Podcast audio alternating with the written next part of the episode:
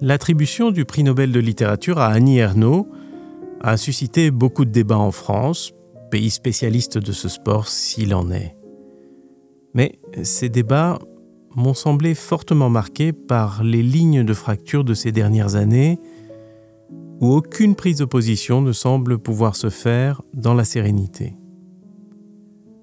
Ce temps où désaccord est synonyme de divisions acrimonieuses, d'indignation, aussi rapides à se manifester qu'elles apparaissent fragiles dans leur cause, souvent liées à des dynamiques de meute et à une quête effrénée d'audience et d'adhésion par médias sociaux interposés. Ainsi, pour certains, cet auteur écrirait de manière plate et sans style sur des sujets exclusivement liés à sa vie, des sujets presque sans intérêt. Il lui est reproché d'avoir produit une œuvre répétitive qui ne serait qu'engagement politique, sans aucun sens créatif et littéraire digne d'un prix Nobel.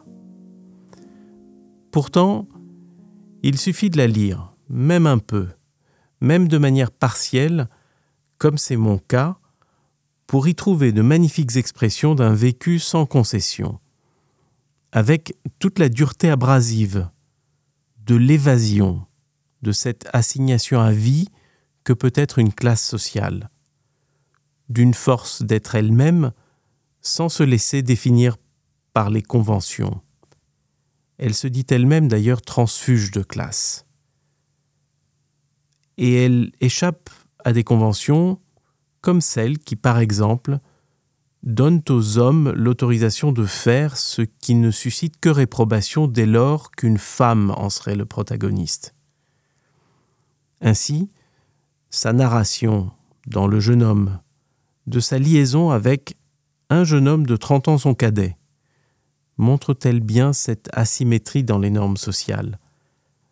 Ces normes qui valorisent et qui glorifient presque l'homme en couple avec une femme bien plus jeune que lui, alors même qu'elle ne réserve que l'opprobre pour la femme plus âgée que son compagnon.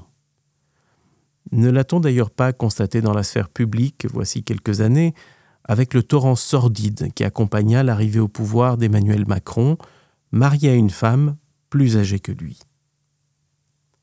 Dans ce même texte, Dany Ernaud, le jeune homme, on retrouve tout son talent de description de sentiments, de moments de sa vie, car l'auteur nous fait vivre quasiment à la première personne la densité particulière d'expériences intenses et marquantes.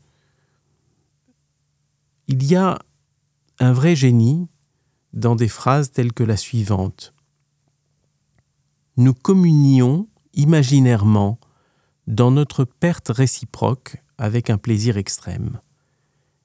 Elle décrit un moment où les deux amants sont conscients du fait que leur histoire se terminera parce qu'il y a quasiment une incompatibilité dans leur phase de vie et que c'est une incompatibilité à laquelle ni l'un ni l'autre ne souhaite apporter un remède euh, qui serait de nature euh, scientifique ou médicale.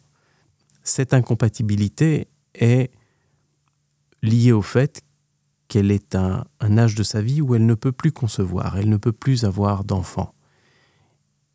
Et lui est à une phase de sa vie où il peut légitimement aspirer lui-même à devenir euh, père.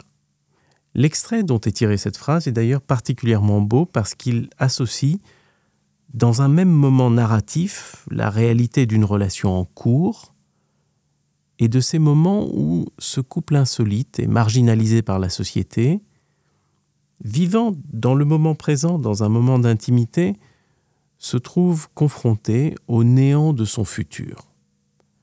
Avec en filigrane cette réalité qui rend naturellement impossible l'occurrence de la paternité future du jeune homme comme projet commun avec l'auteur.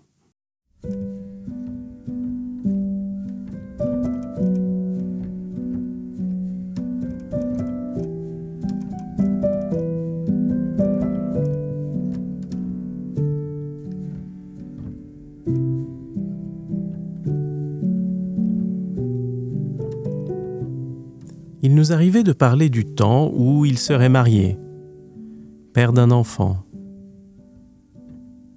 Ce futur que nous évoquions les yeux dans les yeux, nous étreignant, tous les deux au bord des larmes, n'était nullement triste. Il rendait le moment présent d'autant plus intense et poignant que nous le vivions comme du passé. Nous communions imaginairement dans notre perte réciproque avec un plaisir extrême.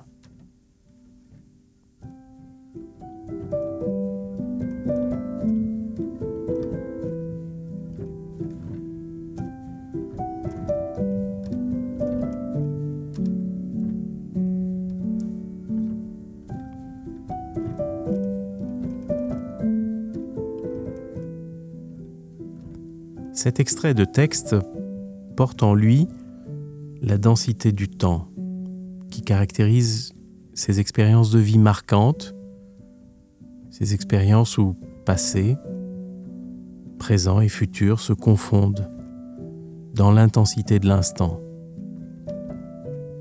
Le texte évoque à la fois l'union dans l'émotion d'un constat partagé et ce qui apparaît comme l'inéluctable séparation à venir. Tous les opposés se rejoignent et se confondent en quelques lignes d'une rare force.